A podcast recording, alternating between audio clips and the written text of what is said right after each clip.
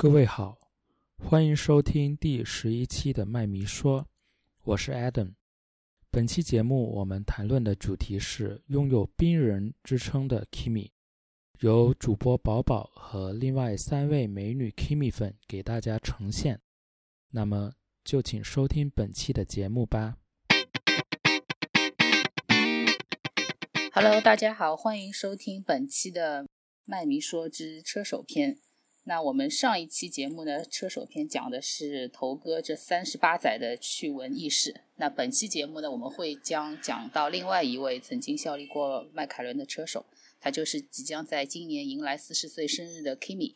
那今天加入我的呢，有阵容挺强大的，除了我们主播 Adam 以外，我还有三位呃美女跟我一起。畅谈 Kimi 这四十载的人生，首先要给大家介绍，就是之前也来过我们节目的小熊。小熊，你给大家打个招呼。大家好，我是小熊，很高兴又今天又来参加麦米说。然后今天谈论的是我人生中第一个爱豆 Kimi。那第二位呢，就是我们青春活泼的老衲。老衲，你给大家打个招呼。Hello，大家好。呃，第一次来这个节目，然后嗯，不太清楚流程吧，就是希望。能够带带给大家一些回忆吧。好的，请畅所欲言。那第三位就是粉 Kimi 也粉了很久的书记，书记，你给大家打个招呼。Hello，大家好啊！我也是第一次参加这个节目，呃，希望就是大家可以呃开心的谈论一下我的 idol 在这里。那 Kimi 其实都是我们几个呃几位女士的这个从少女时期的这个 idol，所以今天我们有很多的这个谈资。首先呢，我们就讲一下她的出生吧。Kimi 是在一九七九年十月十七日出生于芬兰的第二大城市 Espoo，她也是现役车手当中最年长的一位。那 Kimi 的一个特征就是她不太爱说话，大家这个都很了解啊，就是平时这个呃我讲的给她稍微。润色一下就是吴侬软语，然后讲话都是一个调。那这个其实跟他出生也有关系。他从小养出来的时候就，据他妈妈所说，就不太爱讲话，然后开口是一个比较晚的一个小孩。然后他在呃，就是幼年的时期都是先玩这个二轮的这个摩托车的。当时呢是和他哥哥一起玩。他十岁左右的时候开始接触卡丁车，但是因为嗯。哥哥没有他这个天赋高，也没有他优秀，所以就是 Kimi 最后还是走上了这个职业的一个道路。那 Kimi 家里以前的经济条件呢也比较一般，那为了供他们两个就小孩玩这个赛车啊，Kimi 的爸爸妈妈他都是他们都不是比较辛苦的。然后最出名的就是在我们粉丝里面有谈资的一件事情，就是说他家里没有一个室内的独立的厕所。然后到了这个，尤其是冬天啊，上厕所都要跑到外面的这个公厕去上。这一件事情是大家 都都知道的一个比较有趣的一个事情。那 Kimi 的这个父亲，呃，马蒂莱科宁对他的影响其实是很大的。呃，这个让我们小熊来给大家讲一段他的这个 Kimi 跟他爸爸的关系。啊，Kimi 跟他爸爸可以说是。非常紧密的联系，因为他爸爸从小 Kimi 参加比赛，从卡丁车开始，这十几年都是他爸爸作为他的技师，一直陪他到四处征战。然后，二零一零年他爸爸离世的时候，对 Kimi 打击非常大。那段时间正好 Kimi 跟 Jenny 的感情也很不好，所以呃，Kimi 一一度是以酗酒度度日，意志非常消沉。然后呃。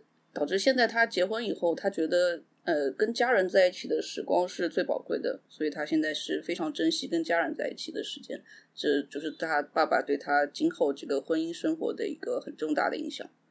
对，然后我好像也在之前呃看过说，Kimi 跟他父亲，就是他父亲去世之前，好像他们还有一点不愉快，对吧？但是呃，对，他有一点误会。对，但是最后其实也这个误会在他父亲临终前也没有。呃，就没有一个很好的缓解，所以就是这一件事情对 Kimi 来说是一个很大的这个遗憾。所以呢，他现在呃，就是更加注重这个自己的这个家庭生活。我们其实，在比赛的有的时候也看到他，呃，哪怕有一些背靠背啊或者怎么样的，他都会打个飞的回去以后跟家人在一起，然后再回去上班。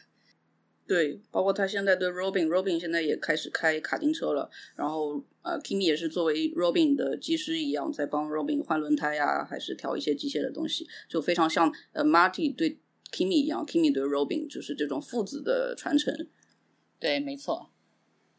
然后呃，我们再讲一下，就是 Kimi 早期他进入这个呃一些比赛之前，他他的这个呃单做方程式的一个经历其实是非常有限的。那大家也都知道，Kimi 是一个跳级生，他是从呃一些低级别的比赛里面直接进入到 F 一的。那我们这边其实做了一些这个资料的搜集。就是说，他是在一九九九年就赢得了英国雷诺方程式冬季系列赛的冠军，然后二零零零年参加了英国的呃雷诺方程式锦标赛。那这两项赛事加起来的话是二十三场十三胜，所以这个胜率其实是挺高的，已经超过了百分之五十。但是这二十三场就是他唯一的一个单座方程式的一个比赛的这个经历。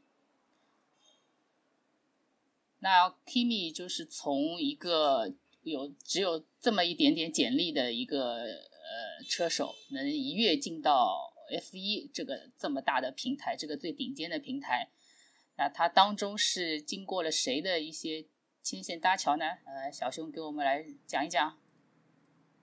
啊，Kimi 其实他这个方程式的经历非常短暂，他开了大概十几年的这个方程呃那个那个卡丁车。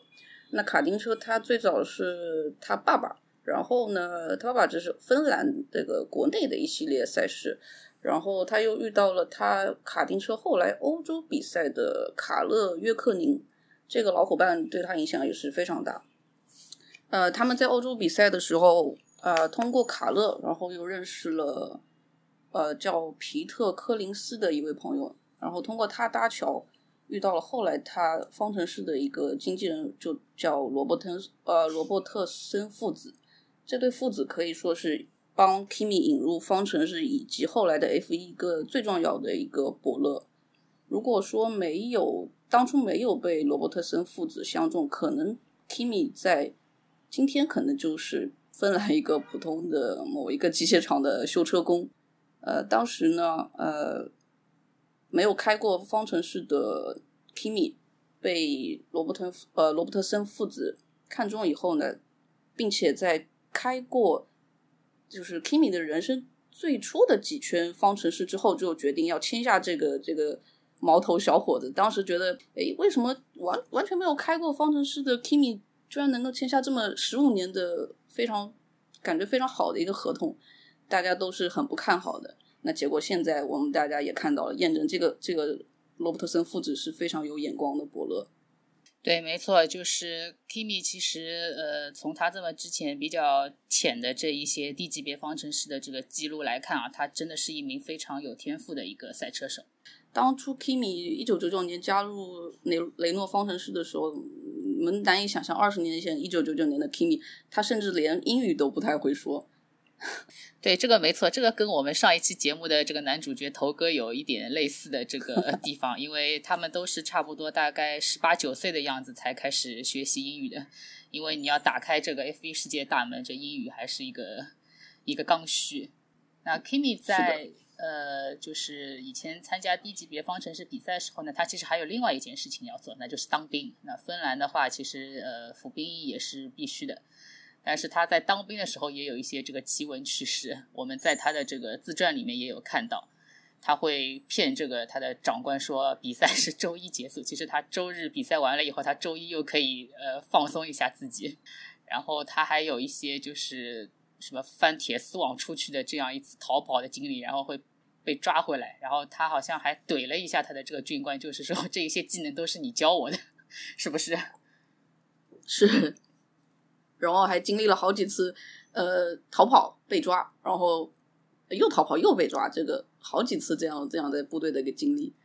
对，就是其实大家也知道，Kimi 也是一个比较随性的人，他也不会说安分守己，然后就是中规中矩，对吧？这点就是这个是从他对他年轻的时候就已经展现出来了。是，这真是骨子里的自由的性格。对，所以说他在迈凯伦的那几年，好像是就是压抑了他这种天性。就导致了他离开迈凯伦之后，好像性格变得更加想要追求这种就是随性的生活，被压抑了五年。对，因为迈凯伦当时就是丹尼斯的这个军事化管理的这个方式，所以其实不单单是他来，其实有很多其他的车手也是这样，就是离开了迈凯伦以后开始放飞自我，包括像汉密尔顿也是。对，那二零零一年开始就是 Kimi 进入 F 一的这个第一年，然后他当时是被索伯看中，加入到了这个索伯车队搭档的海费。那因为他之前的这个经历不够嘛，所以跳级进 F 一的这个时候还受到了一些非议，就是其中包括呃 FIA 以及当时的这个 FIA 主席马克思莫斯利的一些非议。然而呢，他在第一场澳大利亚的一个比赛里面就已经拿到了一个积分，所以这个年轻人的表现还是可圈可点的。那他一些这个意识就是说他在澳大利亚大奖赛开赛之前的三十分钟吧，好像还在索博的这个批房里睡觉。那 Kimi 睡觉这一件事情，其实大家 也都是知道的，就找到地方就睡，找到机会就睡。Kimi 是有一种传说，是到哪都能睡，然后是秒睡的那种。那个批房里的批房里面的那个纸板箱上面也能睡。是我之前还看过一些照片，就是他跟他的体能师 Mark 一起，然后他就躺在那个就是。呃，pit 的这个墙上面，他就躺在那里睡觉，还伸懒腰，然后马克就站在旁边。然后前啊对，前那张照片好经典。对对对，然后前几年的话，他好像说什么自己因为年纪大了，也没以前睡得多了。呃，莱克宁当时进到 F 一的时候，就很多人说，像这种没有参加过 F 三和 F 三千的车手开 F 一，对其他的车手。是一种威胁，就包括维伦纽夫，就是也曾经这样说过。呃，当然他后来自己的驾驶风格也比较激进了，但是那个时候还不像现在，很多车手能够靠自己的赞助商呀，或者是有钱的老爸呀，就能随便在一些小车队买到一个席位。那个时候的车手在 F 一，就是包括像在米纳迪车队啊，或者是索伯车队这样的小车队的车手，都是。呃，经过了 F 三，就是和当时还没有 GP Two，当时是 F 三千的比赛，才能够得到一个 F 一车手的席位。所以说，很多人对于 Kimi 的这种跳级还是呃持一个不看好的态度吧，觉得就是在赛场上这样一个不成熟的车手去开比赛是一种威胁。当然，现在很多一些年轻车手。呃，让我们看到了他们说的，就是确实是对的。不成熟的车手确实是在赛道上会带来一些混乱，但是 Kimi 的表现就是回击了所有这些说法吧。对，没错，而且就是在他这个处子赛季之后啊，这个索伯车队是在车队积分榜名列第四哦，这个是很不错的一个成绩。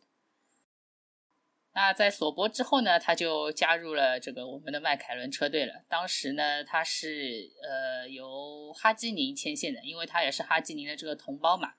然后丹丹尼斯就是当时哈基宁跟丹尼斯说过一句话，他说：“If you wanna win, hire the Fin。”然后就当时就是其实迈凯伦跟海费是有一定的这个联系的。那哈基宁如果退役的话，海费是很有可能做到这个正式车手的位置的。但是丹尼斯就偏偏看中了这个 Kimi，所以当时海费也挺挺郁闷的吧？就是说，那在迈凯伦这一段时期，其实 Kimi 呃怎么说呢？就是有一定的这个悲情的一些因素。当然呢，Kimi 自己回忆的时候，我之前看过他的自传里，他写在迈凯伦其实他也学习了很多的这个东西。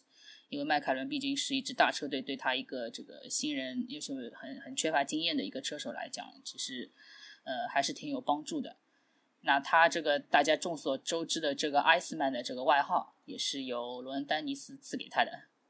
那老衲可以说一下，他进入 F1 之前是不是还有一些赞助商啊？啊，他进到 F1 之，他进到 F1 的时候好像是。有一个呃冰激凌的赞助商，然后一直在赞助他，然后他那个时候就被很多人调侃说，就是一个爱斯基摩人嘛，就是因为他好像是就是因为当时没有什么大的赞助商，就是相对什么手表呀，就是饮料啊、烟草的赞助商跟着他，就只有这样一个小的赞助商，然后就是冰人的绰号也是也有一定的原因，是因为就是他这个有一家这样的冰激凌赞助商。其实大家后来说希望梦龙去赞助他，但他其实刚进到 F 一的时候就已经带着一家这样的赞助商了，后来好像就没有再继续合作了。嗯，好的。然后呃，大家也知道这个呃迈凯伦这个豪门车队有好多好多的一些 PR 的这个活动，然后。这一些活动呢，Kimi 自己其实不是很喜欢。大家也知道他的这个个性，不喜欢抛头露脸。但是偏偏迈凯伦又有这么多的这个赞助商。呃，当年这个迈凯伦的这个车队队服的赞助商 Hugo Boss 就一直要让车手去穿这个西装卖脸。然后 Kimi 自己就说这个衣服真的是难看的要死。但是丹尼斯就是喜欢这种老派的这个作风，对吧？中规中矩，觉得符合车队的这个形象。然后呃。他也不喜欢，就是任何的一些呃采访啊，和这一些就是需要需要跟人说话，就是 social 的这么一些活动。小熊跟书记在 Kimi 这一方面有什么要补充的吗？嗯，Kimi 真的是一个非常不喜欢参加社交活动的，不知道是就用我们现在的话说来说，应该是社恐。一个是他性格原因，一个是大概是英语可能那时候也不大好。呃，不太喜欢这种公共场合，尤其是跟着 Rowan Dennis 到处去 PR 啊，到处去公关。那他更喜欢这种私人开一些 party 啊，跟朋友在一起喝酒聊天，这个是他更喜欢的一种生活。可以说，我们跟我们车队，因为我们车队是英国传统车队，这种作风可以说是大相径庭。然后他的这个偶像是 James Hunt，这个可能大家 Kimi 粉丝都知道啊。James Hunt 也是一个非常随性的人，就以前在以前比赛的时候，就是属于那种比赛前还在喝酒，呃呃，比赛前还在喝酒，然后比赛后又喝酒，就是把每一场比赛都当做是人生中最后一场比赛。因为那个年代确实 F1 的安全系数很低，所以车手都是每次参加比赛要冒着可能是死亡的这个风险来参加比赛。所以 James 是一个非常风流倜傥，然后又自由随性的人。就 Kimi 就把他作为爱豆，就是 Kimi 也是也是这样这样 type 的人。然后就跟我们的车队风格实在是相差甚远。所以可能在麦队的这五年，对于 Kimi 的天性来说是一种压抑。对，没错，就是丹尼斯因为管头管脚嘛，所以大家也可以看到，这个 Kimi 离开了迈凯伦以后，呃。该纹的身，该干嘛干嘛的，全部都放开了。是的，Kimi 是不是在麦队只有一个纹身啊？我记得是右手太阳嘛。对，对，但是那个小太阳是他在进迈凯伦之前就纹的，所以这个也没办法。但是他在做车手这一段时间期间是不可以加新的纹身的。这个，呃，据我印象当中，就是这个是丹尼斯写在车手合同里的。丹尼斯真的是管的蛮多的，对对对。他他在卖队的时候，就是关于这些 PR 的事情，啊，有几个我我觉得我们那个作为就是他的粉丝还是记得蛮清楚的。我就记得就是刚刚有那个上海站的时候，他们来有一个有一个商业活动，是什是什么是什么品牌我忘记了，对对对，志玲姐姐。然后他就是从头到尾不鸟人家，然后志玲姐姐好像有上去，因为志玲姐姐本来就是会英语啊什么，想跟她沟通，就是跟她想要怎么怎么站，因为那个台上有一辆那个放了一辆那个麦麦的赛车嘛，就可能是想跟她沟通怎么站，一起要怎么站拍照，然后 Kimi 就是全程不理她。哦，这个活动我还去了呢。就是在那个滨江上面，我看到的就是 Kimi 完全就是这种应付的，你知道吧？就是上班来应付一下。对啊，他就完全不理他。然后这一姐姐法，清楚，好像他穿了个大露背。对，是的。对，后背是空的。对，我记得我站的那个角度就只有看到他的背，然后他又高，还把 Kimi 给遮掉了，我都看不到。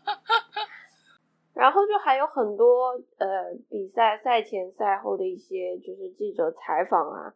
就是 Kimi 也是很，就是一如既往很经典他的风格，然后就是慢慢慢慢，就是粉丝们也就是给他记录了一些叫 Kimi 经典语录，这个这个应该大家都读过吧？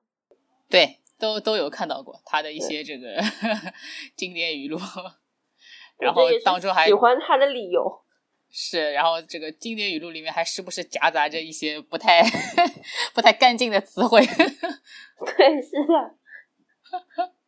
那后面我们就是讲到迈凯伦时期了嘛，对吧？我们这个这位冰人同志，哎，大家也都知道，这个是哎呃爆缸小王子啊，悲情男主角啊，这种绰号都特别特别的多。呃，我们来简单的先回顾一下，就是说他在迈凯伦的这几个赛季的一些呃概述吧。首先就是零二年，零二年他也是第一年在迈凯伦，然后那一年的话，引擎故障其实挺多的。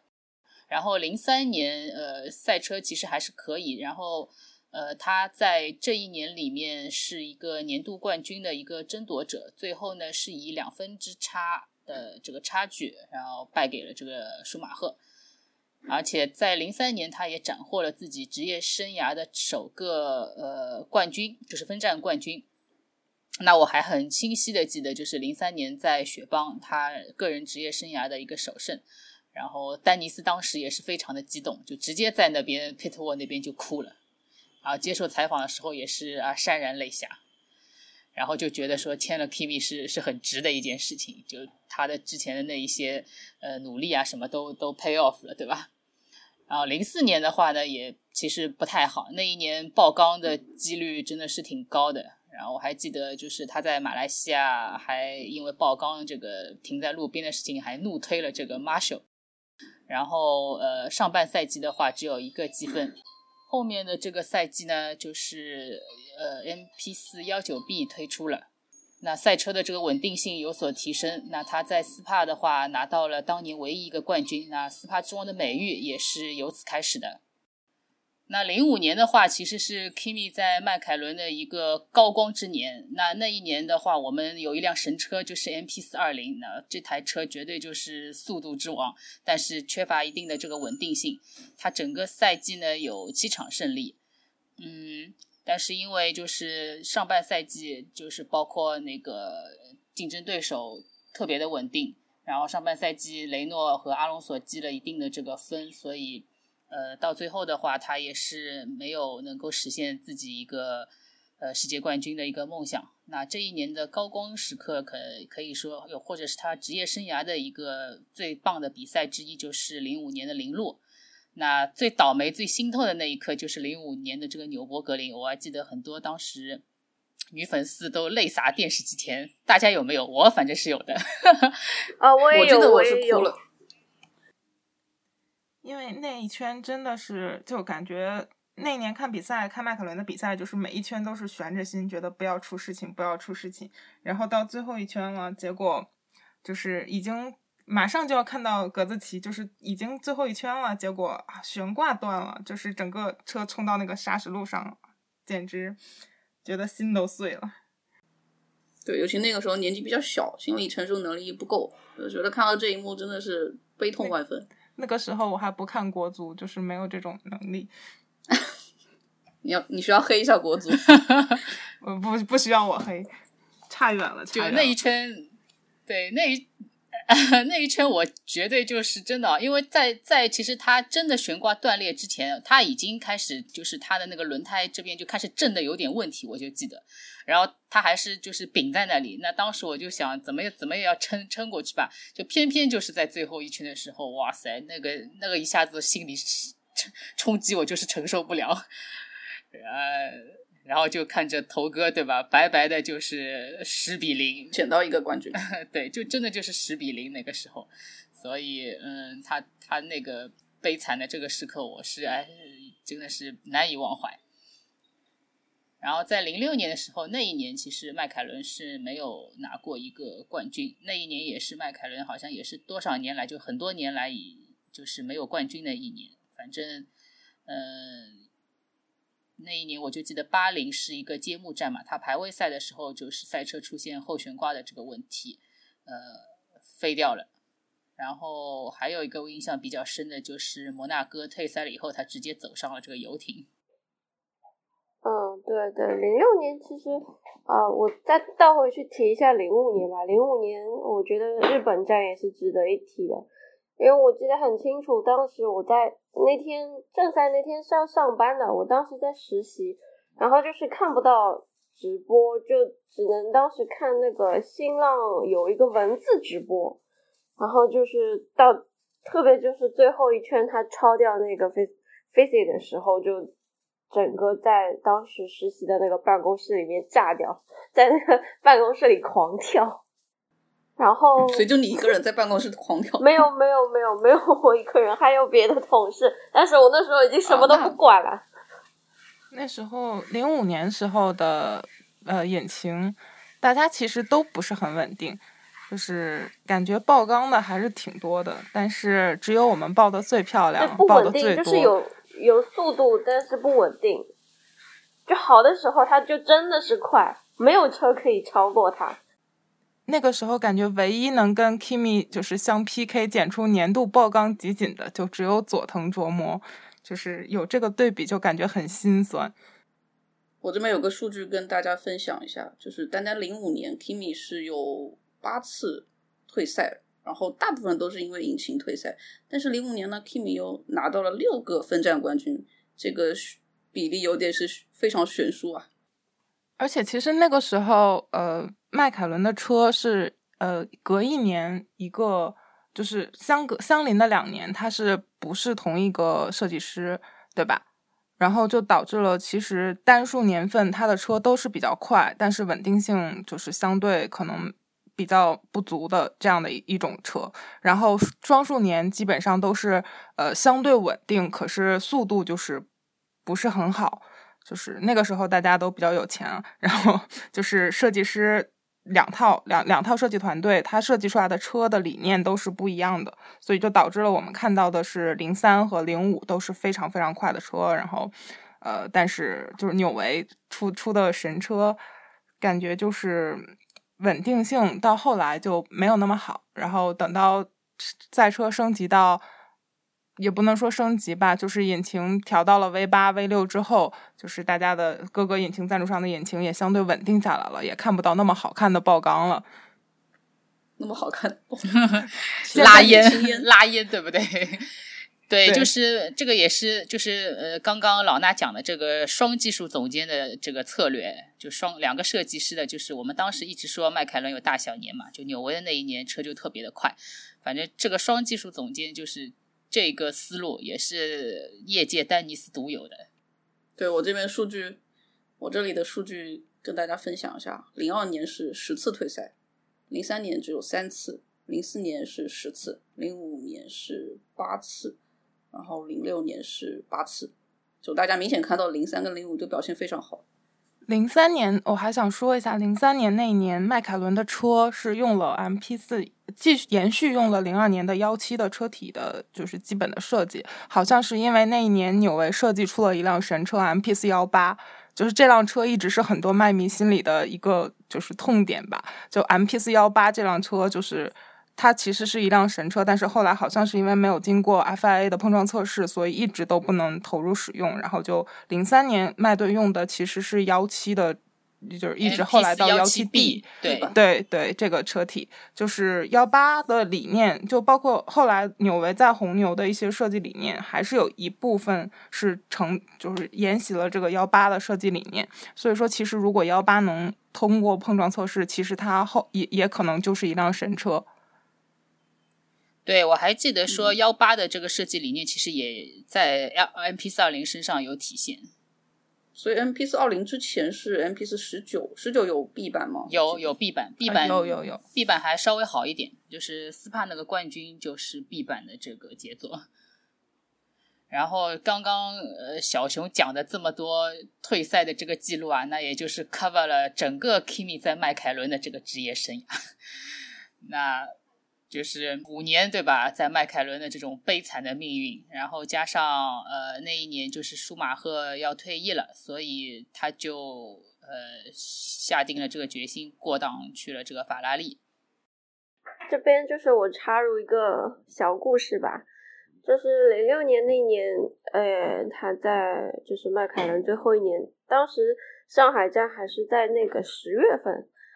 那时候就是已经知道他下一年要去到法拉利，然后我们就是到上赛去现场观看比赛的时候，就是啊，小潘同学带头，就是大家也都认识的，他做了一个很大的横幅，然后就挂在主看台，正对就是迈凯伦的批房，就是是他是说是写给丹尼斯看的，就是你欠 Kimi 一个世界冠军，然后呃那年。是我记得是排位赛结束还是应该是排位赛结束，因为正赛结束就不会那个对面没有什么人。就是排位赛结束的时候，就是 Kimi 正好回到 P 房，他没有走，然后就是大家就在看台上面，就是用自己最大尽自己最大的所能，就是在喊他的名字。然后他回，就是他听到了，然后也看到了我们的横幅，就跟我们挥了挥手。好，就当时小伙伴们在主看台也是不淡定的，就好激动。当时社恐的 Kimi 是好难得，他能挥手。对啊，对啊，是的，就大家都很不淡定，超级激动。那 Kimi 其实是就是呃，受很多这个车迷的喜爱，就是说。Kimi，我们迈凯伦欠他一个世界冠军。就之前大家也一直说，一直到零七年之前都在说这件事情。然后零七年之后，好像很多人对这件事情就释然了。一个是他确实拿到了世界冠军，再一个就是有某种原因上来讲，零七年确实是我们搞砸了，我们还给他的。对，也也不能完全这么说，但是就是某种意义上来讲，确实是丹丹尼斯带队搞砸了。就是对，不能零七年的麦队对零七年的麦队确实是，然后就也等于是某种意义上来讲还给他一个世界冠军。对，就是对于他没有在迈凯伦拿过世界冠军这一点，其实我也是非常非常遗憾，因为 Kimi 在迈凯伦的这个时候，我们对 Kimi 绝对就是呃超级的喜爱。然后呃，我也觉得说 Kimi 在迈凯伦真的是一个比较受。麦队车迷呃欢迎和喜爱的一位车手。那首先呢，就是大家都知道他是一个长得非常帅的车手，对吧？大家都是颜控，然后加上这么多悲情男主角的这个剧情，对吧？那大家又对他这个产生了一定的这个怜悯，然后呃，就是。怎么讲？呃，我之前也是在微博上看到有车迷写的一句话，叫“始于颜值，忠于人品”，对吧？我特别喜欢 Kimi 的一些，就是他的一些处事的方式，因为，呃，他因为话不多嘛，所以平时接受采访也就这么两句，对吧？好也是这样，不好也是这样，然后一直就是说啊，我们以后再说吧，什么回去总结一下，就从来不给车队添任何的这个麻烦。这一点其实我我觉得就是作为一个麦队的车迷来说，我还是比较喜欢的，就是他这种特性。然后在迈凯伦的话，呃，Kimi 其实也挺受老板的这个喜爱的，就是丹尼斯，还有像当时这个奔驰运动部主管豪格，还有当时这个车队的，就是丹尼斯下面的这个惠特马什，全部都是对他非常的这个呃喜爱。然后丹尼斯就是在二零零六年的这个呃收官战，还送了他一个这个意大利的一个水果篮，就是里面还有一个什么意大利面啦，什么意大利的这些呃红酒啊什么的，然后给他做了个人形牌给他欢送。反正我是没有看到过其他的这个呃车手有这个待遇，对吧？你看像自己从小培养的这个汉密尔顿走的时候也是没有这种待遇。对那张照片我还记得有一个等身高的人形象，因为汉密尔顿走的时候没有这么和和平，那那也是一个原因。丹尼斯很受伤，对整个零六年，呃，迈凯伦的整个利益团队体系还比较稳定，就是跟奔驰的这个合作还还在比较愉快。然后单爸好妈妈，就是大家对 Kimi 的这个感情，觉得就是。离开麦队就是去法拉利，也是他的另一段职业生涯的开始。然后麦队自己也有接下来的计划，所以就两方都比较呃平和，然后就分开了。这样可能就是丹尼斯对他的祝福，还是希望他能好，就是这样。对，不过当时 Kimi 宣布离开呃麦队的时候，我也是挺伤心的，毕竟我真的是很喜欢很喜欢他。对，那个时候大家都在。就是面临了追 F 一开始的第一个选择，就是我是继续支持 Kimi 还是支持迈凯伦车队？就那个时候我是有想过的。啊，对，那个时候纠结了，而且去了然后汉密尔顿去了一个自己不喜欢的队。啊，是的，是可以说是敌敌头 敌法，敌对，对。然后后来汉密尔顿就是出现了，所以你们有过那个脱粉的想法吗？也不是说脱粉吧，就是那个时候觉得喜欢迈凯伦车队，就是就粉他个人的。对。然后 Kimi 离开迈凯伦之后，就大家有的人是继续喜欢 Kimi，然后同时支持迈凯伦车队，还有就是觉得这一段生，就是他在法拉利的这一段职业生涯，就是对于我们来讲，已经就是印象不是很多，因为那个那那那个时候，阿隆索和汉密尔顿的戏份实在是太重了，就是导致了对对转移了注意力。那其实从我的这个角度来说的话，当时我就是这么讲的，就是支持 Kimi 只是作为他一个单独的一个车手而言，当然我并不是支持他 后面的新东家。对，就是支持麦队，然后然后那个 Kimi 就是支持他的个体。对，就是我还是希望他有一个好的结果。零九年的时候，大家差一点觉得他可能要回来了嘛，就是媒体采访惠特马什的时候，就是说 Kimi 你要不要签下 Kimi，然后差一点以为他要回来了，在当时很多人还是很开心的，结果就是最终没能成型吧。对，我还记得就是零九年新加坡站，对吧？媒体采访惠特马什，那惠特马什个人呢，也不太会，呃，怎么说，就是掩藏自己的可能一些 表情啊什么的。哇塞，那个被媒体一问啊，他那个暧昧的一笑，真的是让我以为 Kimi 就要二进宫了。哎呦，结果真的就是没有谈成。去年你们记得吗？就是 Kimi 要离开法拉利的时候，也有媒体采访说你是不是会有想法再回迈凯伦？然后 Kimi 也是邪魅的一笑。那个时候我我也有想法了，然后现在嗯，嗯，我记得 Kimi 说他当时手里有好几份 offer，就是离开法拉利以后，他说他手里有好几份 offer。我我其实怀疑说迈凯伦是其中的一个，因为当时他们也是传出过一些这个消息的嘛。然后迈凯伦当时还 offer 过里卡多，就是我觉得就是阿隆索退役了以后，他们一定是想找一个呃有点资历的这个车手去加盟的，所以我觉得 Kimi 说不定也是当时其中一个选项。但最后他还是回到了索博。对，回到了这个呃梦开始的地方，开开养生车。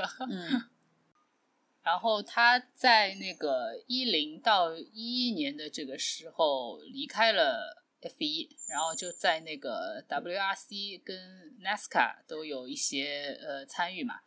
然后 WRC 那个时候，呃，我其实关注了并不是很多，但是我就记得一些片段，就是他反正开车，然后翻在沟里，然后还记得有个视频，他在那个有可能在一个车库里面吧，然后叫人家帮他就是带一下这个引擎盖，就是帮他帮他就是扶一下，然后他跟人家说 hold this，那个人可能还没有就是有点呃愣吧，然后他就不耐烦跟他说 hold this，就这个样子，就反正我觉得 Kimi 他耐心也不太好。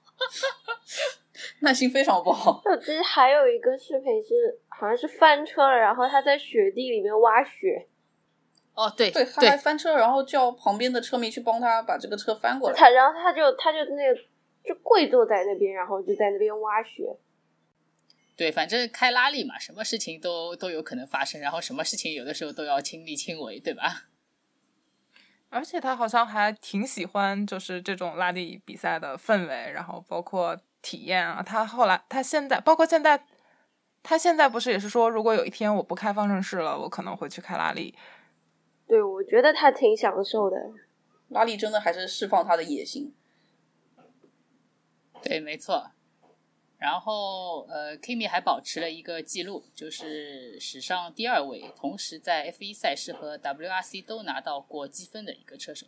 但是他在拉力的这个比赛里面没有拿过冠军，就是反正、嗯因为大家也知道也没那么容易。对，确实不容易。我记得最好成绩是第七名。嗯，对。然后老衲给我们要不讲讲他后面在莲花的那一些故事。呃，莱克宁后来从就是 WRC 回到 F1 之后，就签了莲花车队。莲花车队是就是以前是雷诺车队，但是买过来之后，就整个车队的包括他的就是管理层之类的，就都改变了很多，风格也变了很多。应该是把整个快乐氛围带到围场来的第一个车队吧。然后莲花车队也比较，就是那个时候莱克宁已经是一个非常有名气的车手，然后莲花车队是一个呃比较中游的车队吧，就是相相相相比较之前莱克宁待过的，就是迈凯伦和法拉利来讲，就是莲花车队其实是非常纵容他个性的一支车队。然后莱克宁也报过很多经典的 TR，就包括这个 Leave Me Alone，然后 I Know What I Am Doing，就这种。T.R. 都是在莲花车队爆出来的，然后之前莲花车队的运营应该是也不是很好，然后呃还欠了他一部分的薪水吧，就是这些不知道，就是就是小道消息说莲花车队也有欠他一部分薪水，不知道就是可不可考了，然后。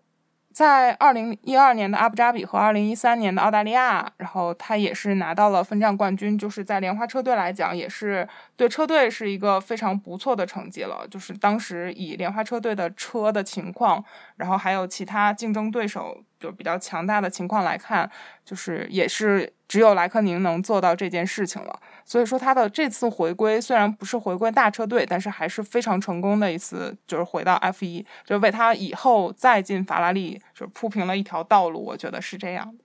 我觉得像一二年、一三年那那些那年代比赛比较好看，因为像莲花这种不是大车队，他都能拿到几个分站冠军。对，而且那个时候感觉到莱克宁是非常开心，就是在莲花车队，对，可以做他自己。对，没错。然后就是呃，刚刚讲到之之前那些年的比赛，我也觉得是大家百花齐放，然后呃，比赛当中不确定的这个事情也挺多的，对吧？谁都有可能会去拿个冠军，包括以前什么马尔多纳多啊都可以拿到冠军。但是现在的这个比赛，就如阿龙所说的，他说我可以在下一场比赛开始之前就给你写出一到十名是谁，所以我觉得这个 F 一的观赏性跟以前来比其实是降低了。呃，就是贫富差距拉大了，就导致了大车队就有更多的经费去研发，然后小车队就是一直到可能是本站的最后一场比赛还不知道明年钱在哪儿，然后就没办法去做继续的研发，就导致了这种差距会越拉越大。是，然后 Kimi 就是呃，还有一个这个比赛的记录，呃，小熊你给我们讲一下，就是在三个引擎时代的这个。对，因为 Kimi 现在是围场里面可以说是最年长的车手了。他是现在是 F1 史上啊唯一开过 V 十、V 八还有 V 六。V 六是涡轮增压这三大引擎时代的唯一的一个呃，不好意思，应该是三大引擎时代都夺冠的车手。所以说这个老司机啊，绝对是。对，随着头哥的退役，就是 Kimi 已经成为了围场上 唯一一个开过。哎，也也只能说是唯一一个开过这三辆车的车手吧。汉密尔顿有开过吗？V 十，汉密尔顿是零七年进来的。哦哦，有有有，就是哎，零七，零七好像是 V 十，V 八，这个是 V 八，V 八，V 八。那 Kimi 就是 Kimi 已经成为了唯一的一个开过 V 十的现役车手。对现役，我们之前阿隆索应该是有开过，但是已经不是现役的 F 一车手。对，没错，汉密尔顿进来的时候是 V 八啊，MP 四二二，对，那个时候已经是 V 八了。然后关于这个 Kimi 的 TR，前面老衲也讲到了，除了这个 Leave Me Alone，I Know What I'm Doing 以外，我还记得他就是在 TR 里面跟那个 Mark Slade，就是。Mark Slade 是他在迈凯伦时候的这个 race engineer，后来他到了莲花以后呢，就是他又成为了他的这个 race engineer，因为呃，Mark Slade 在呃大概是零八零九年那个时候吧，就是离开了这个麦队，因为当时好像是要把他送到工厂里去，但是他喜欢在前线，所以他就到了这个当时的雷诺，后来又到了莲花，就他们的关系其实是挺好的，所以大家讲话也也比较直白，就是。他还在 T R 里面跟他说什么呃什么 I know 啊什么 Yes Yes Yes 什么呃 You don't have to remind me every ten seconds 这种。然后我还记得在那个呃，Boxley 离开了麦队以后，有一次我在上海也碰到过他，就好像讲到了这一些车手，他明显就是显示出了对芬兰车手的这个热，还特特为为提到了 Kimi，所以他们的这个关系其实也是挺不错的。然后他在 TR 里面的那些抱怨，呃，小熊，你还有没有什么料可以给我们加一加的？啊，对，呃，我前面说了，这 Kimi 非常不喜欢说话，尤其是他在。比赛的时候，呃，Kimi 曾经说他是最讨厌工程师在他在过弯弯心里面的时候跟他说 TR 的。然后刚刚那个宝宝也说了，最经典的大家都知道 Leave me alone, I know what I'm doing。那其实 Kimi 在 TR 大多数时间呢都是发一些牢骚，比如说是大概一七年的时候，法拉利是一七年还是一八年，有一次比赛，法拉利的工程师没有帮 Kimi 把这个饮水系统的管子接好。导致 Kimi 一整场比赛都没有水喝，所以我记得 Kimi 当时在 T R 里面疯狂的抱怨，好像是匈牙利，我记得，对不对？啊，是的。还有就是那个方向盘的故事，啊，是的。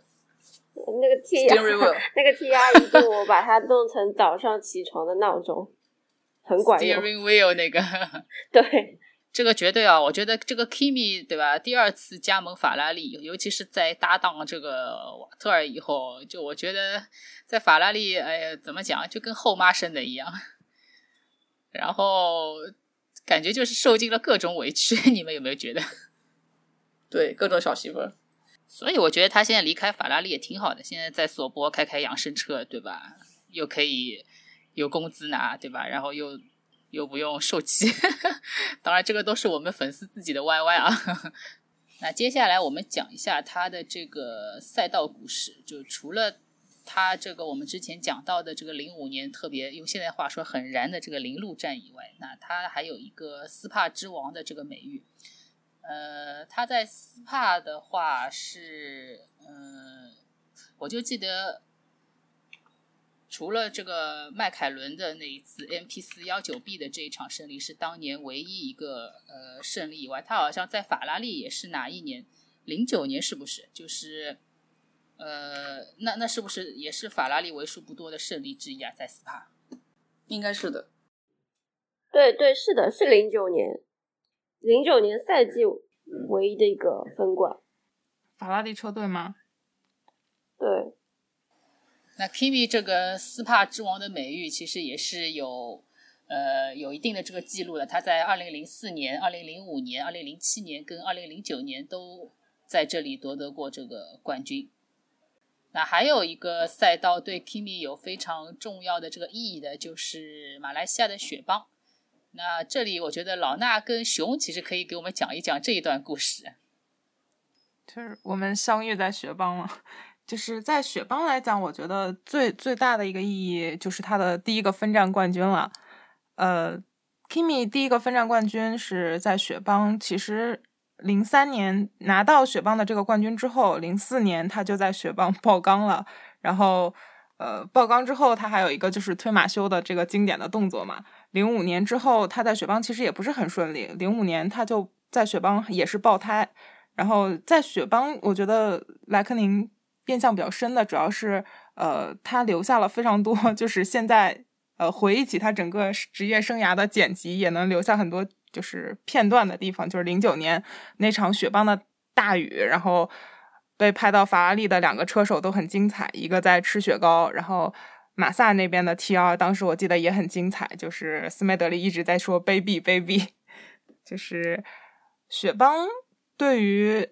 呃，莱克宁来讲，我觉得是一个他自己也比较相对比较青睐的一条赛道吧。然后再就是德国大奖赛，也是对于莱克宁的职业生涯不得不说的，因为德国大奖赛在最开始莱克宁在迈凯伦车队的时候，应该算是一整一条主场赛道，就是霍根海就是霍根海姆吧，算是麦队的一条主场赛道，然后。莱克宁也是跟德国大奖赛就是八字不合，除了零五年我们刚刚说到的那个心碎的一圈之外，然后不管是在纽博格林还是在霍根海姆，他都没有拿到什么好的成绩。包括后来到去到了法拉利，他在德国大奖赛就是前些年也都没有什么好的成绩。我就赛道上来讲，我能想到的也就这些。然后还有包括上赛道，我不知道是不是因为我们是中国车迷的关系，我是觉得上赛道对于莱克宁来讲也算是一个海外的主场赛道了吧？因为每一年就是看到就是 S Army 或者是什么其他组织，就是给他做的看台的翻版，就是自从他说 Last Year 之后，就是每一年在上海他都能有一个一整条。看台的一个翻版，我我是觉得他自己每次看见那个拉猪车过来的时候，他也会招手什么的，也是应该是能给他留下比较深刻印象的地方了。对，S Army 每年都会很震惊到我们，就是他们的这个对 Kimi 的支持，绝对就是太太棒了。我觉得，尤其是这个翻牌子的这一个行为，我觉得真的是特别特别的感动。就是我一开始说，我一开始说觉得，呃，Kimi 的中国粉丝应该是一个就是相对靠近饭圈文化的一一个一个团体了，就是他们做出来的很多，就包括一些周边呐，然后。一些周边，然后包括看台的翻版，然后以前在赛车场上看到更多的是挂旗子嘛，然后就是那一年看到就是 I Love KR 的那个翻版之后，感觉就是全世界的车迷都都是仿佛看到了一种新的东西，就是这种感觉。对我曾经还参加过这个翻版的活动，是在一二年和一三年，我记得我参加了两年，那个时候还是在 H 看和 K 看。那现在他们 S R M 都已经到一一到主看去了。他好像也就是从那个之后，Kimi 每次到上海对车迷还就就慢慢的友好，蛮友好的。就之前还是很就挺冷的，你上去要签名什么，他基本上都不太会理睬。对，现在上海站有点像他的主场。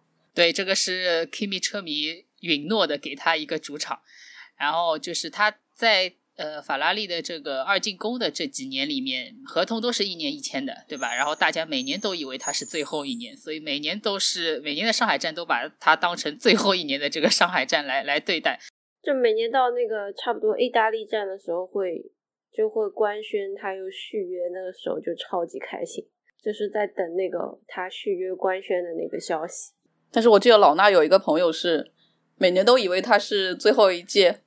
对，我记得二零一五年我第一次去零路看比赛的时候，然后呃碰到了一个朋友，然后他就说，他说我来零路看来就是看比赛，是因为莱克宁说今年是他的最后一年，所以我就决定来零路看他一场比赛。呃，结果还没有到零路开始，他就已经宣宣布说要续约了。然后第二年的时候，他去了阿布扎比，说我要送他最后一站。然后一六年，然后他也续约了。就当时我看到他续约的消息之后，我第一个反应就是赶紧给他发信息说：“你还好吗？”那 这个这个朋友就是说说嗯还好，就是我感觉我还能再看他两年。不知道是该笑还是该哭。对，然后就是 Kimi 什么温莫叶这个声音都是非常的这个响亮，然后呃都希望他不要退不要退，再开一年再开一年。结果现在一九年对吧？他进了阿尔法罗密欧又签了两年，车迷现在就觉得说你怎么还不退？这个四十岁以上的 F 一车手在历史上也是很少，也不太多。对，然后今年呃我印象比较深的是我们迈凯伦车迷的看台就在这个阿尔法罗密欧的隔壁，然后我。这是第一次这么近距离的看他们翻牌子，因为以前就是我们做主看他们做这个 HK 的时候，因为离得比较远嘛，然后绝对这个组织啊、纪律啊，包括这个一致性啊、协调性啊，真的是我觉得他们组织能力真强，就是特别特别的厉害，而且怪不得就是我总觉得 Kimi 可能他的这个不单单是他自己哦，他的一些这个经纪团队啊什么，我觉得都看在眼里，都挺感动的。而且我好像记得今年 Kimi 的这个 Instagram 的这个账号，它上面也有发过，就是呃 S R M 呃翻牌子的这么一个视频，就真的特别特别不容易。他去年就有在 Ins 上发过，哎，是他发还是名图发？就是呃已经发过了，就是那个两张，他们不是翻版嘛，就是两面的那个照片。然后今年的时候应该是也发了，就是可见他每一年其实都有看在眼里的。对这个中国车迷给他的这个支持，我觉得真的是太坚定了，所以他还能一直文摩耶，这个中国车迷也是功不可没。而且 Kimi 他他他职业生涯的就是这个感觉，就是跟头哥有一点不一样，就是他没有，就他他的乐趣感觉就是享受在他开车，就是他也没有说我没有一辆竞争竞争力很好的车我就不开了，就是他没有这个感觉，他就是觉得只要我还能开车，我还能继续开下去，我还有席位，我就很开心。他就是享受在开方程式，然后在比赛的这样一个氛围里面。然后反而就是，尤其是最近几年吧，就是让人感觉他对成绩就是是不是冠军这种追求肯定是有的，但是就是没有那么大的执念了。就是感觉零七年拿完一个世界冠军之后，他对世界冠军这个事情就没有特别大的执念了。就是他只是想开车，然后自己很享受着在这个过程里面。然后我我是觉得。这一点上来看，他是一个就是特别纯粹的一个车手，就没有那么多。对，这也是他的，这也是他影响我们的人生态度。他就是一个这样风轻云淡、没有那么急功近利的人。就是可能呃，当年他在迈凯伦的时候还比较年轻吧，就年轻人的那个，而且没有拿过世界冠军，就是对于世界冠军的那种冲劲儿，是他年轻的时候就是相对还有有这样的感觉在里面，但是就是。自从拿完了世界冠军之后，他更多是让我们感觉，就是他是真的只是爱这项运动，并没有说他一定要取得什么样的成绩，然后我才会就是跟车队去签一个合约，或者我一定要拿一个一号车手，然后要我的队友辅助我这种事情。我觉得 Kimi 从来没有就谈过这样的合约，就是这样的，也让我们觉得他是一个就。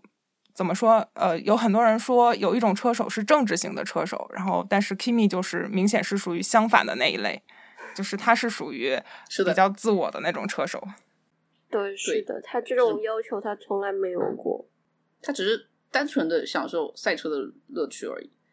对，没错，当然就是如果他是有一个这个机会的话，或者是说他只要在场上，他还是会呃不遗余力的尽自己这个最大的努力来为自己和车队取得这个呃成绩跟积分。所以我觉得说，呃，他随随着这个年纪的这个增长啊，呃，有很多媒体之前也质疑说他的这个对赛车的一个 ambition，对吧？就是这个雄心，也对他有一些这个。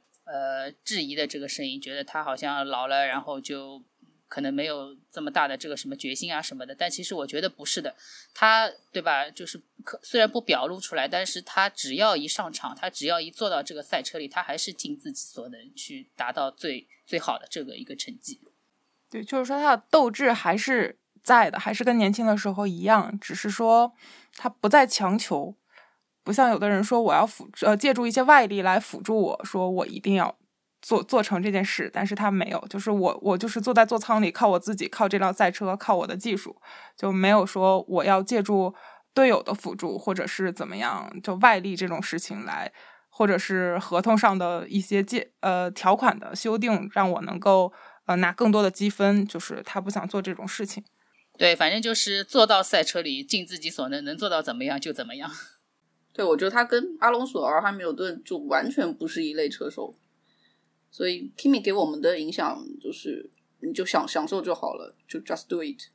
汉密尔顿还是另外一种，汉密尔顿是比较娱乐性，就是 他坐在他坐在座舱里是尽他所能做到最好，然后他在座舱外面就是感觉副业还是比较多。但他年轻的时候还是跟头哥蛮像的，就是汉密尔顿，但现在还是比较娱乐性。那讲汉密尔顿的话，我们可以留到下一期。我们现在继续讲回 Kimi。呃，关于 Kimi 的话，就是我们前面也讲了很多他这个职业生涯的一些事情。那接下来我我们讲一讲他的私人感情生活。那我们开始来扒一下他的这一些女友和什么老婆们，对吧？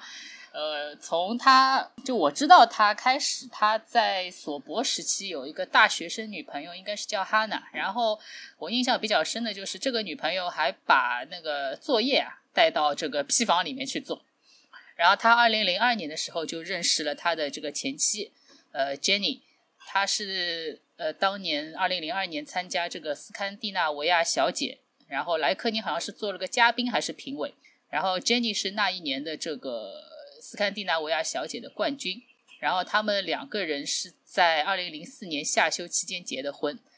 Jenny 呢，是因为是自己做是一个选美小姐嘛，她其实姿态也挺高的，然后她也不喜欢，她不是特别的喜欢赛车，然后她喜欢骑马，然后有传言还说她之前因为骑马跟 Kimi 聚少离多，然后跟骑马师勾搭上了，还给 Kimi 戴了绿帽子，然后呃，他们是在一三年分居的，然后一四年是正式离婚了。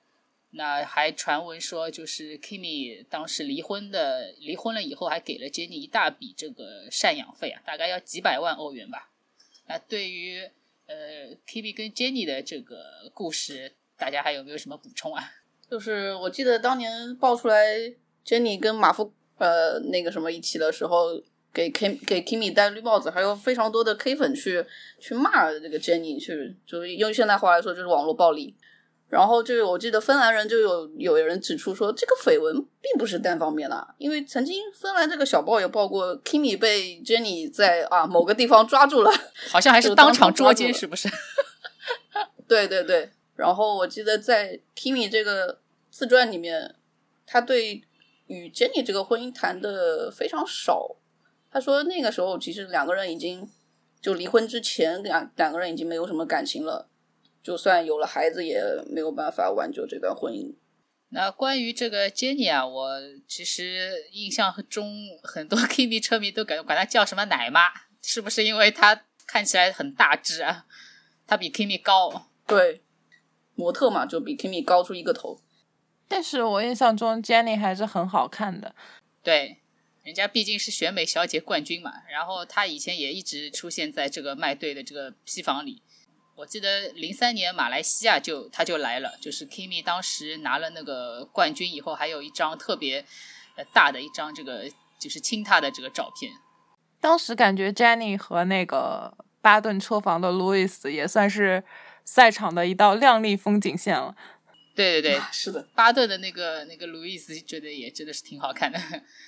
呃，Jenny 过后的话就是现在的这个。这位太太名图，然后他们两个人有一儿一女，也是相当的这个可爱。然后我还看到说，就是他们结婚以后，好像还做了个财产公证啊，什么如果离婚的话，名图要净身出户。那小熊给我们要不讲一下名图的这个背景？啊，名图现在大家都看到了富家太太啊，那基本上是主妇主妇的类型。那她以前呢是芬兰一个一家廉价航空叫 Flybe 的一个空姐。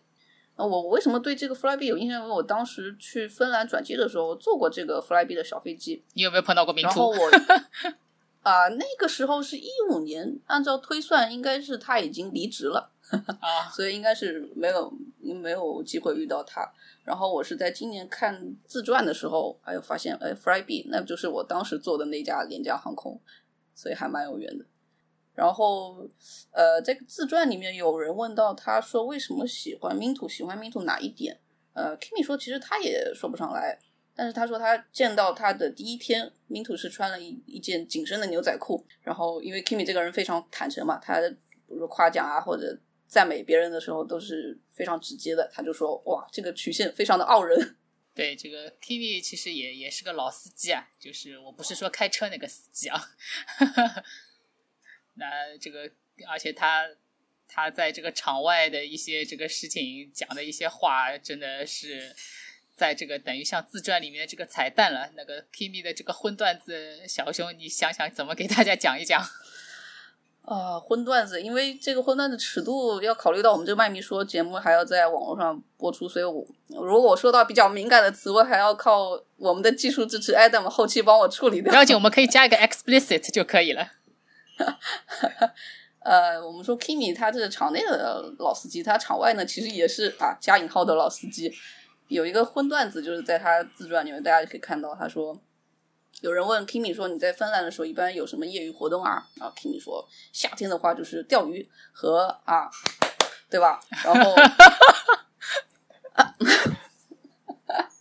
然后冬天的话呢？然后冬天 Kimi 就说了一句：‘冬天钓鱼不太合适。’那后面就是靠大家自己脑补了。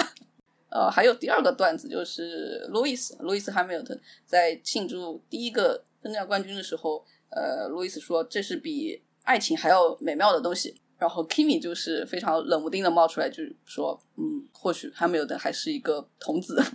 这个 Kimi 这位老司机绝对真的是 什么也是，他反正什么话都都都能讲。我还记得这个有一年巴西站嘛，对吧？然后被那个 Martin Brando 采访，就是好像是说当时球王贝利啊，好像在那边大概大家都聚在那边，可能有一个仪式啊什么的。然后 Kimi 缺席了，然后 Martin Brando 就问他，他说。呃，Kimi，大家都刚刚跟贝利在一起，然后你你干什么去了？他就说，I was having a，就对着电视节目就这么讲了。哎，这个 Adam 到时候记得逼一下。然后刚刚说到 Minto 还还没说完的一点是，就是不管是 Jenny 还是 Minto，当初就是被呃报纸爆爆料出来跟 Kimi 在一起的时候，都有一些粉丝都对他们有一些呃网络暴力，有一些恶语相加。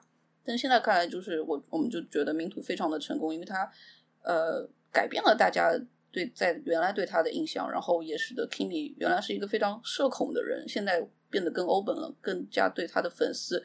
更加的热情，更加开开放，所以大家现在觉得，就是明土是一个逆转大局的好手。现在大家都非常喜欢这位原来成为大妈的明土。对，我也觉得就是车迷对明土的这个态度有很大的一个转变。随着这几年来，就是他跟 Kimi 在一起，然后结婚生子啊，什么育儿啊这种，呃，大家也知道 Kimi 以前非常的这个内向，然后也不愿意。就是释放自己，对吧？然后，呃，自从我觉得他跟 Minto 认识、跟结婚了以后，呃，他人变得更加开放了，然后就是对车迷也更加暖了。就是，呃，我好像有看到说，呃，就是 Kimi 被 Minto 的这个影响还是蛮大的，因为，呃，Kimi 因为走到哪里其实都有粉丝追随嘛，对吧？他以前都是不理不睬，但是有的时候迷途会跟他讲说，你哪怕跟他们拍个照啊，或者签个名啊什么的，其实也都是也都是好的。所以我觉得就是，呃，对于现在车迷来讲，以前叫大妈可能是一有一点点这种呃不太好的这个意思，但是现在怎么叫他的话，这个就是个褒义词了。然后现在车迷也非常的感恩，就是 Kimi 讨了这么一个老婆，对吧？然后非常的正能量，然后。又给自己偶像的这个家庭安排的很好，然后又能够把自己的这个爱豆融化掉，而且大家也有一种对未来爱豆的母亲的敬畏在，就是很多人都说 十几年之后就是 Robin 的粉丝了。对，这 Robin 也是非常可爱，跟 Kimi 真的是活脱思想，对吧？Rob Robin 更暖一些，他现在应该是已经开始开始卡丁车了吧？感觉如果他喜欢的话。有可能，如果他天赋也到的话，未来我们可能会在方程式的更高级别方程式的赛车里会看到他。对，我也很期望这个莱克宁二点零能够 将来，呃，在这个方程式赛车里面取得好的成绩。对的，我觉得车二代它肯定还是有一定的基因在里面，所以我们还是有希望看到的。对，大家拭目以待。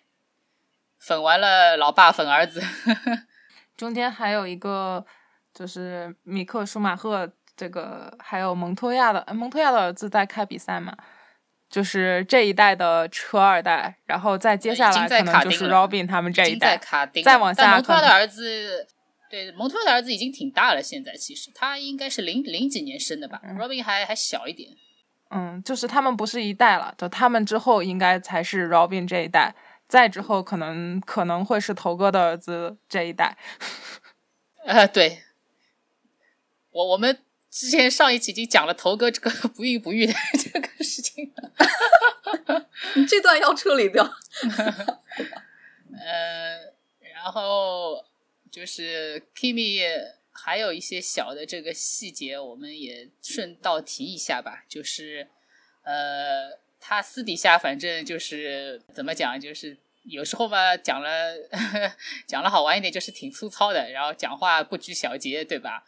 然后他据以前的这个麦队的厨师说，他喜欢吃三文鱼，然后他喜欢蘸那个番茄酱。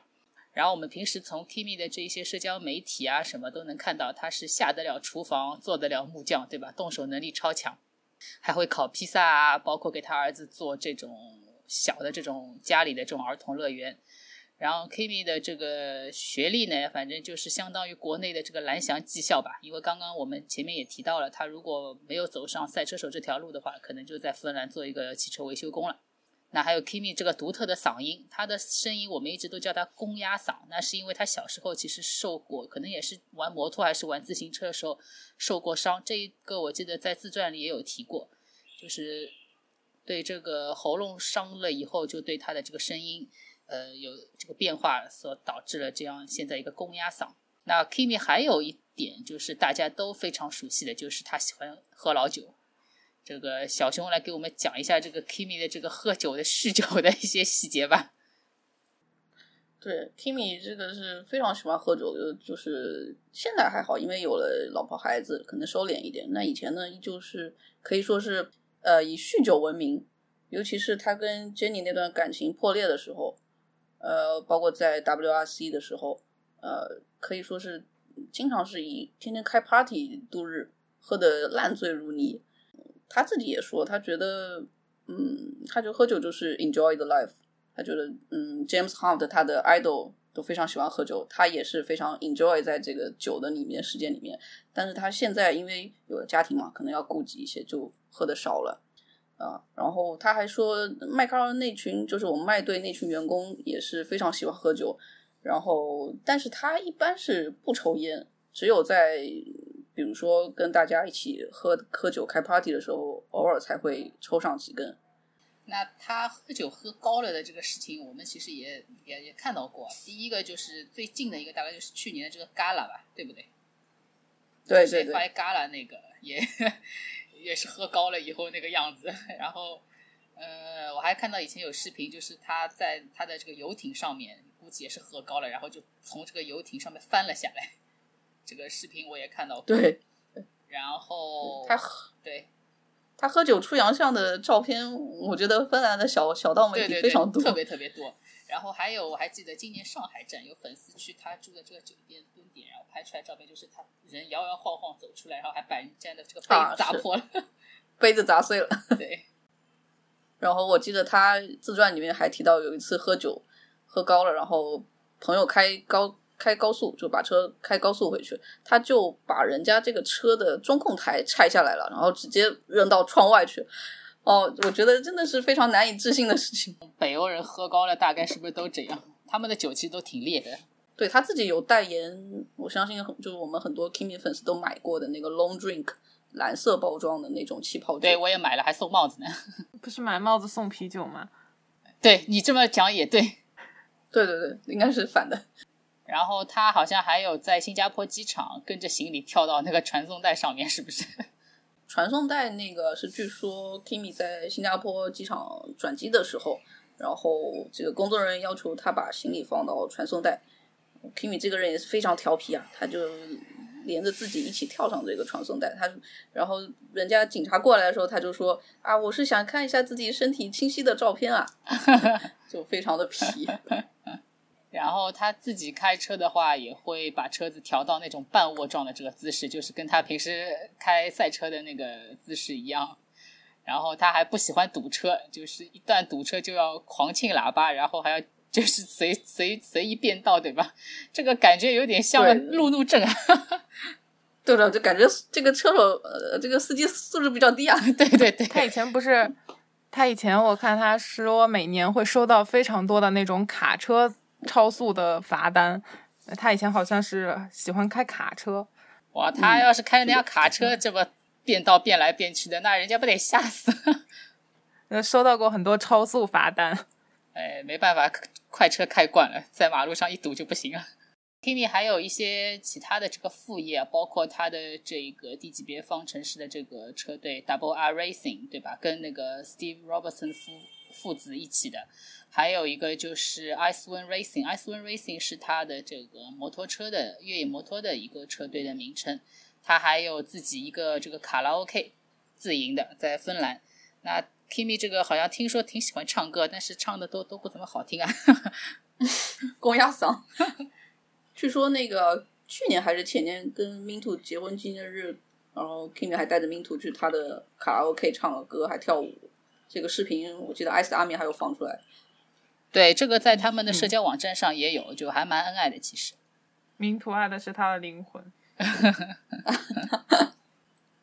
然后我这边的话，其实还有两个这个我自己看到的一些关于 Kimi 的这个呃一些事，就是在呃二零一五年吧，应该是二零一五年，就是呃上海站，就是当时呃大家车手不是都会把车就是提前开到这个发车位上面做准备嘛，然后当时丹尼斯站在那里。然后 Kimi 的车被推过来，当时 Kimi 在法拉利，然后这个法拉利的技师把 Kimi 的车推过来，然后丹尼斯正好就看到他，然后 Kimi 主动的去跟这个丹尼斯打了个招呼，就是挥了个手，坐在车里的时候，哦哇塞，我看到这个场景之后，绝对真的是好感动啊，就就觉得那种回忆又回来的这个感觉，尤其是这么多年以后啊，就是他们还是这种有这种呃 chemistry 在。然后回想到当时这个 Kimi 对吧，跟这个麦队的这一段，就就又又回来了。然后孽缘对，但是但是可以看出来，就是他们就麦队跟 Kimi 还是比较和谐的，就哪怕就是再见还是朋友的那一种。是的，对吧？就是毕竟是自家亲儿子的感觉。对对对。因为很多车手虽然离开了麦队之后，对于丹尼斯的这个强硬的管理风格，就是多多少少会有一些微词吧。但是对于丹尼斯这个人，还是非常尊敬的。对，是的，作为一个车队的这个领导，其实我觉得丹尼斯还是真的是非常非常的优秀，而且，呃，就是他还为这个现代 F 一的这一个车队管理模式是做了一定的这个贡献，就是也算一个这个首创的这么一个人。然后我去年的话，其实跟老衲还有书记一起去了这个澳大利亚嘛。然后当时我就记得，呃，签名会那那那次签名会我印象特别深，因为，呃，他那时是每一个呃车队，就是你可以去领一个手环，然后你可以签到这个车手的这个这个车队车手的这个名。但是当时法拉利，我记得是我反正是没有拿到手环，我当时因为连艾凯伦我都没有拍到，我只是站在那里。然后我站在那里呢，就是他们签完那一批有手环的人以后，就是又走下来了。那我其实离 Kimi 还有一点点距离。然后他们就是在发发给那些没有手环的人，在发这个签名照。后来我就我就叫了一声他，但是嗯，有有一些其他的这一些粉丝，就是都冲到前面去了嘛，因为估计看到他们在发卡，所以都冲上去。但是我我没有冲上去，我就站在那里，然后我就。我其实就是，也就想有就有，没有就没有了。然后我就站在那里原地没有动。然后 Kimi 估计是看到我了，然后看到我也没有冲上去，就是站在那里。然后他他那一点我还是我还是蛮开心的，就是他把他手上那张签名卡直接硬塞到我手里。然后其他的因为不是有很多人冲上去了嘛，他就那冲上去其实想抢这张卡，但是他就是不给他们，直到塞到我手里才算。我估计就是他，他因为自己可能不是这种喜欢争争抢抢的人，然后看到你在那边 都没有动，还还在那边跟他一样一类人，然后他就硬要给我，然后就找到了共通点。对，是的。话说你们离就是离 Kimi 最近的是就距离啊，物理身体距离最近的是什么时候？我记得我是上海站零七年啊，不好意思，零九年。有个签名会，我应该是跟 Kimi 就是距离最近看到最近的一次。但是我在雪邦就是跟老衲遇见的那一次，呃，我记得发车的时候，Kimi 就就站在呃我那个围墙，因为我在主看台第一排嘛，就站在那个围墙那那换换头盔啊什么的。呃，可能是有一点粉丝滤镜啊，我觉得他的目光就是朝着我看的，就是啦，不是粉丝滤镜，他就是看你。我离他最近应该就是蛮近的，大概也就一个一个手臂的距离吧。嗯，老衲呢？我感觉我好像没有离他很近过。他的他的气场心里近，对，心里也没有很近过。就是感觉上都是正常的，像这种签名会啊，或者是呃从。看台往下看的这种距离吧。就是我我是觉得，像 Kimi 他对粉丝其实也没有说特别的亲近吧，就不像那种有求必应的人。就是之前不是还有说他之所以在上海喜欢住在静安，就是静安的这边，就是放弃了他最爱的四季酒店，就是因为四季的出口只有一个，就是不是传说中他选了一个出口最多的酒店，是为了防止粉丝能够就是一直堵到他。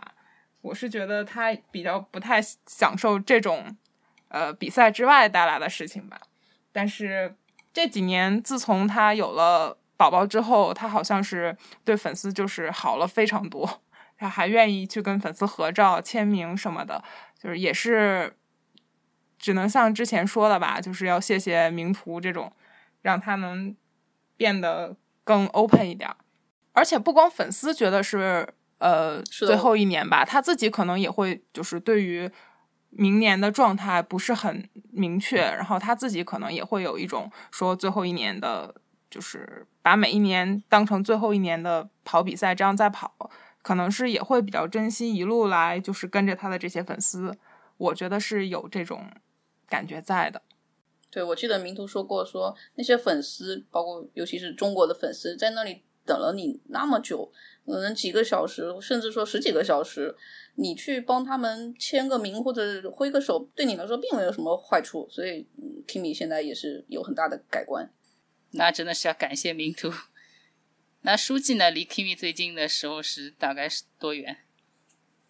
我盘了一下，应该就是去年的那个墨尔本吧，就是 Melbourne Walk 那次。虽然他没有，就是他走那条路，他是从对面走的，就这么匆匆的走过去，那应该是。跟他最近的距离了，然后还有一个就是 啊，去年那个我不是脑子一根筋搭住了，跑到静香去等里卡多，然后他们说我们是在里卡多这段可以我们在大堂等，然后他们说那个 K K 粉在那个地下室吧，就在我们下面的那层，可是好，他说有好多好多人。在那边等你，你你在 Kimi 的专栏节目爬墙里卡多，你好吗？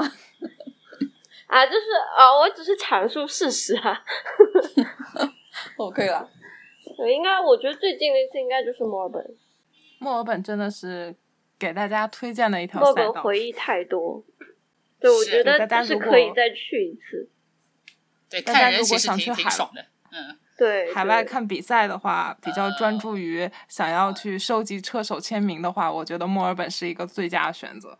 对对，首选。呃，我看了一下，我们现在的议程基本上都讲完了，然后还有什么补充吗？没有的话，我们要么就就结束了，也已经一个小时五十分了。啊，最后补一句，就是我们今天四个人是所谓的 Lady M 嘛，M 是代表 McLaren。然后我记得我们去年我们 Lady M 四个人一起集体打卡了日本的铃鹿赛道，那日本铃鹿赛道对 Kimi 来说也是很美好的回忆的一条赛道。对这个零五年的这个铃鹿，我们真的是真的是不会忘记，太精彩了。